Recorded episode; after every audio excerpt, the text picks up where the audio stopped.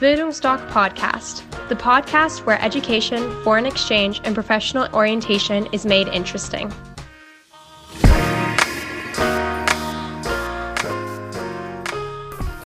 Hallo und herzlich willkommen zu einem weiteren Podcast der Bildungsdoc Academy. Ich bin Horst und ich bin Berater für Auslandsaufenthalte bei Bildungsdoc. Heute möchte ich mal keine drei Fragen beantworten, sondern wir haben mehrere Anfragen erhalten zum Thema, wann ist eine gute Zeit fürs, für ein Auslandsjahr. Äh, da möchte ich mal einen Gesamtüberblick geben, damit ihr das auch mal für eure, ja, für eure Lebensweg einplanen könnt. Beginnen wir mit der Schule. Während der Schule ein Auslandsjahr zu absolvieren, bietet sich an das Highschool-Jahr bekannt auch als Schüleraustausch. Da gehe ich, kann ich für ein, drei Monate, ein halbes Jahr oder ein ganzes Jahr eine Highschool im Ausland besuchen. Bei uns in der Beratung gehen die meisten dann ein Jahr. Hat ganz einfach den Grund, weil nach fünf, sechs Monaten passieren die interessanten Sachen, die auch die Unternehmer dann wissen. Äh, Deshalb habe ich dann auch Vorteile beim Vorstellungsgespräch, wenn ich ein Auslandsjahr absolviert habe.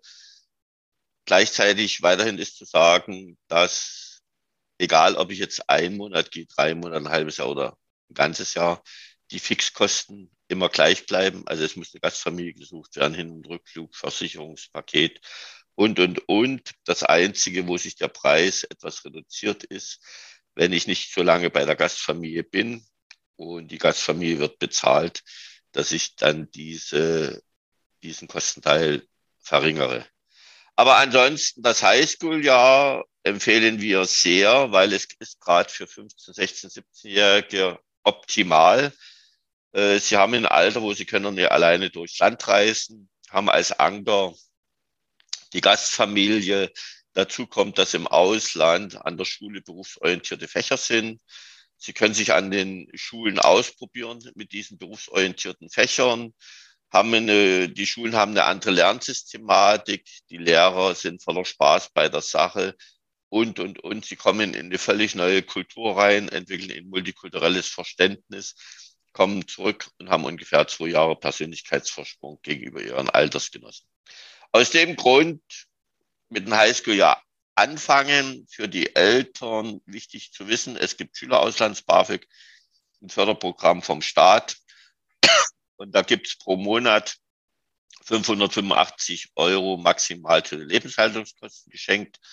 Für Europa 500 Euro, für außerhalb Europas 1000 Euro Reisekostenpauschale.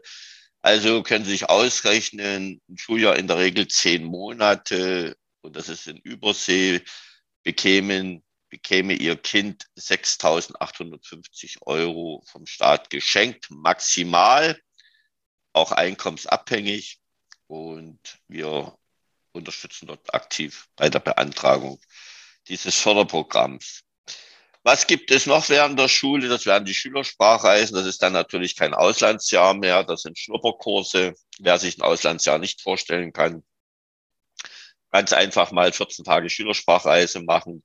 Da empfehlen wir natürlich Europa mit dem Hintergrund Übersee, USA, Australien, Neuseeland, habe ich natürlich Jetlag.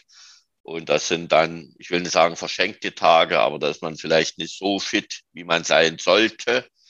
Und wenn das dann schon Übersee wäre, dann natürlich lieber vier Wochen. Die Schülersprachreisen finden immer in den Schulferien statt.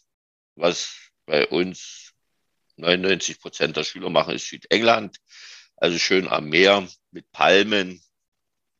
Wunderbar. Und so ein Schnupperkurs, wo dann eben auch die Schüler Blut lecken, wie schön es ist, mit internationalen Schülern zusammen zu sein, gemeinsam Sport zu machen, zu lernen oder, ja, was weiß ich, künstlerisch unterwegs zu sein. Und dann lecken sie meist Blut und sagen, nach der Schule möchte ich mir das nochmal richtig antun und machen dann ein Auslandsjahr. Weil das Auslandsjahr ist so wichtig für die Persönlichkeitsbildung. Die Unternehmen wissen, wer ein Auslandsjahr gemacht hat, ist belastbar. Dann können wir in die jungen Berufseinsteiger rein investieren. Die sind mit 35 ausgebrannt. Und äh, wenn ich ein Auslandsjahr in meinem Lebenslauf stehen habe, ist das fast eine Garantie, dass ich zum Vorstellungsgespräch eingeladen werde.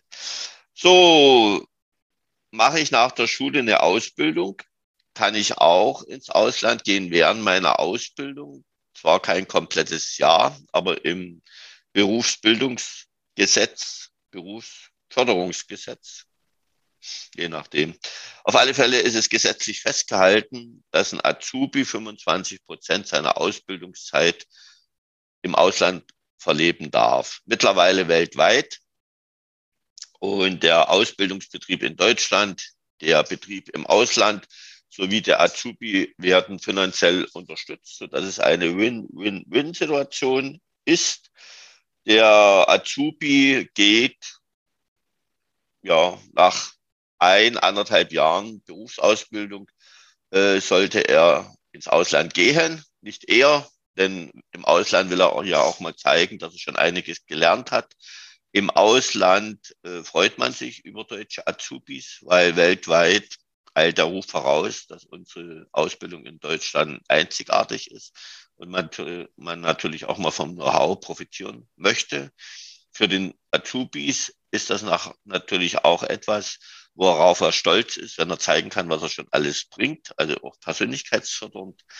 Und es ist natürlich auch schön, wenn er sieht, wie im Ausland an die Sache rangegangen wird, wenn er Schlosser ist oder was weiß ich, wird er dort sicherlich einiges mitnehmen. Man braucht keine Sprachkenntnisse. Man kann sich mit Händen und Füßen verständigen. Man, man hat Apps, wo, wo das schnell übersetzt wird und so weiter. Also bitte, liebe Azubis, lasst euch nicht daran hindern, wenn ihr die Sprachkenntnisse habt. Oftmals ist euer Englisch ausreichend, weil Englisch, wie gesagt, ist die Weltsprache, kann man sich Englisch verständigen. Und da, wie gesagt, die Ausbildung äh, im Ausland, ich gebe immer den Tipp an die Schüler, wenn ihr zum Vorstellungsgespräch seid beim Ausbildungsplatz, sprecht das ganz aktiv an. Kann ich bei Ihnen auch eine Ausbildung im Ausland machen? Wenn der Personaler oder der Ausbildungschef das nicht kennt, äh, dann darauf hinweisen, auf das Berufsförderungsgesetz, äh, dass es die 25 Prozent gibt. Und wenn ihr wisst, dass ihr gut seid, macht das gleich zur Bedingung, dass sie euch als Azubi bekommen, wenn ihr eine Ausbildung im Ausland machen könnt, damit auch mal ein Umdenken in den Firmen passiert. Es nimmt zwar immer mehr zu, dass die Ausbildungsbetriebe Azubis ins Ausland schicken, gerade auch bei Firmen so und so, die global aufgestellt sind, da kann man auch mal in die Niederlassung im Ausland arbeiten, weil dort sind die Unternehmen oder die Konzerne auch äh, bemüht, dass ihr von Anfang an auch eine Internationalität bekommt, wenn sie euch dann äh, einstellen mit einem festen Arbeitsvertrag, dass ihr schon mal die Niederlassung kennt und so weiter, dass ihr flexibel seid. So, dann, wer studiert, da gibt's das Erasmus-Studium. Oftmals bin ich überrascht, dass viele Abiturienten dieses Erasmus-Studium nicht kennen. Erasmus äh, bedeutet, ich kann innerhalb Europas sehr preisgünstig studieren. Alle deutschen Hochschulen, Universitäten haben Kooperationsbeziehungen mit europäischen Universitäten, Hochschulen, wo es sich ausgetauscht wird. Die Hochschulen dürfen keine Gebühren verlangen. Es wird staatlich unterstützt mit äh, Studenten Auslands-BAföG. Das ist auch sehr gut angelegt. 50 Prozent kriegt man dann geschenkt. Äh, wenn man komplett zurückzahlt, gibt es dann auch immer nochmal eine Ermäßigung. Also sehr preisgünstiges Studieren im Ausland, wenn ich dieses Jahr im Ausland, nicht in Europa studieren möchte, sondern weltweit. Da gibt es den Deutschen Akademischen Auslandsdienst, DAAD genannt. Die vergeben auch Stipendien, die haben eine Stipendiendatenbank. Dort könnt ihr mal reingucken, äh, was da gefördert wird. Die meisten machen Europa. Äh, was nicht gefördert wird, ist komplettes Auslandsstudium. Ich rate auch davon ab. Ganz einfach äh, deshalb, weil die meisten deutschen Hochschulen und Universitäten, auch wenn sie vielleicht nicht allzu groß sind, haben international einen sehr guten Ruf. Und wenn ihr da im Ausland eine Universität oder eine Hochschule besuchen möchtet, die einen sehr guten internationalen Ruf hat und ihr werdet nicht gefördert, dann äh, werdet ihr wahrscheinlich Kredite aufnehmen müssen, weil das Studium sehr teuer ist. USA, Vollstudium, ich denke mal 100.000 mittlerweile, 120.000. Äh, dann seid ihr verschuldet, bevor ihr euren ersten Lohn auf dem Konto habt.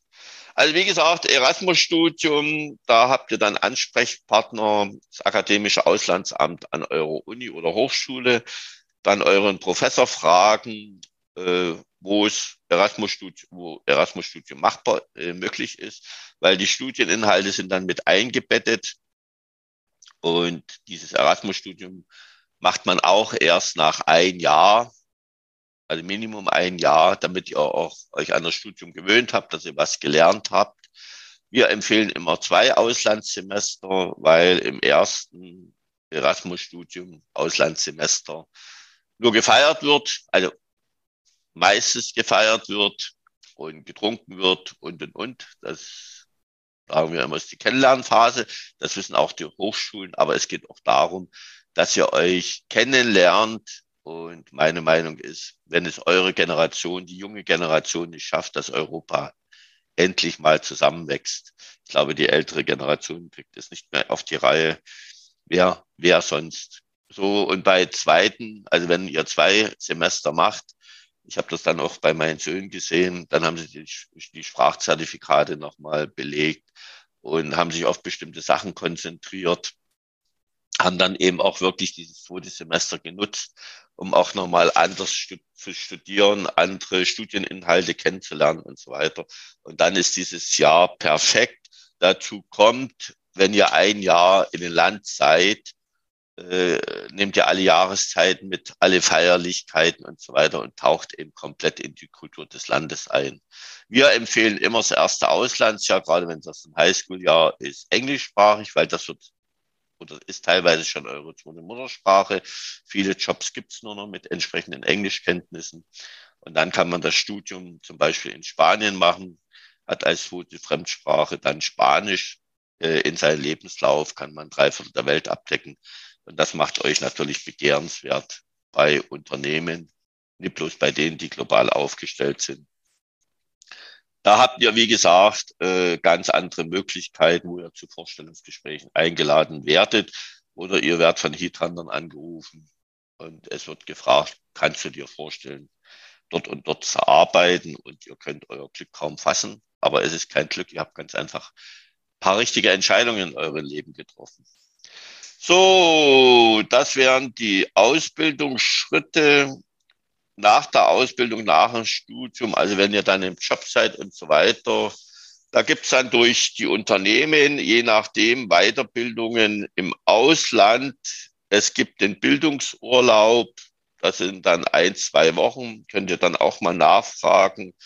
Direkt ein Auslandsjahr wäre dann nur noch machbar über Auszeiten, dass ihr euch mal eine Auszeit nehmt. Empfehlen würde ich euch, äh, wenn ihr Kinder habt, wenn die Kinder dann aus dem Haushalt sind, weil ich sehe das auch immer in meinen Beratungen, wenn die Eltern mit ihren Kindern kommen und ich die Auslandsprogramme vorstelle, auch gerade was äh, die 18-, 19-Jährigen betrifft, da läuft das bei uns ganz gut drei Kontinente in zwölf Monaten. Und da rutschen die Eltern immer auf ihren Stuhl hin und her und haben und fragen, haben sie für uns auch noch was? Wir müssen, wir müssen auch mal raus. Und dann sage ich immer, wenn ihre Kinder raus sind, hindert sie ja nichts mehr. Und dann mit der Firma sprechen, eine Auszeit nehmen. Beziehungsweise, wenn man das Gefühl hat, man hat bisher einen Job gehabt, der nicht richtig Spaß macht, da können Sie mal äh, überlegen, ob Sie sich am Sonntag auf den Montag freuen. Das ist ein leichter Test. Wenn das nicht so ist, haben Sie auch die Möglichkeit, wenn die Firma sagt, nein, zu kündigen, machen ihr Auslandsjahr und werden wiederkommen und werden mit hundertprozentiger Sicherheit eine neue Anstellung finden, eine besser bezahlte und die sie wahrscheinlich vielleicht auch mehr befriedigt als ihr erster Arbeitsplatz. Nehmen Sie die, die Auszeit auch, um Ihre Akkus aufzuladen. Also wenn die Kinder aus dem Haushalt sind, oder später, wenn sie die Midlife-Crisis äh, an den Boden drückt und sie über den Sinn des Lebens nachdenken, was sie jetzt äh, bis zu ihren letzten Tag noch unternehmen wollen, dann nutzen sie einfach mal die Zeit, ins Ausland zu gehen, wieder Freude am Leben zu finden. Und ja, wie gesagt, wer Beratungsbedarf hat, gerne mal bei uns melden. Unser Büro in Dresden, wir machen auch Online-Beratungen. Würde ich mich freuen, wenn wir uns mal persönlich kennenlernen. Ansonsten verbleibe ich bis zur nächsten Folge mit unserem Motto, habt Spaß am Leben. Euer Horst. Ciao.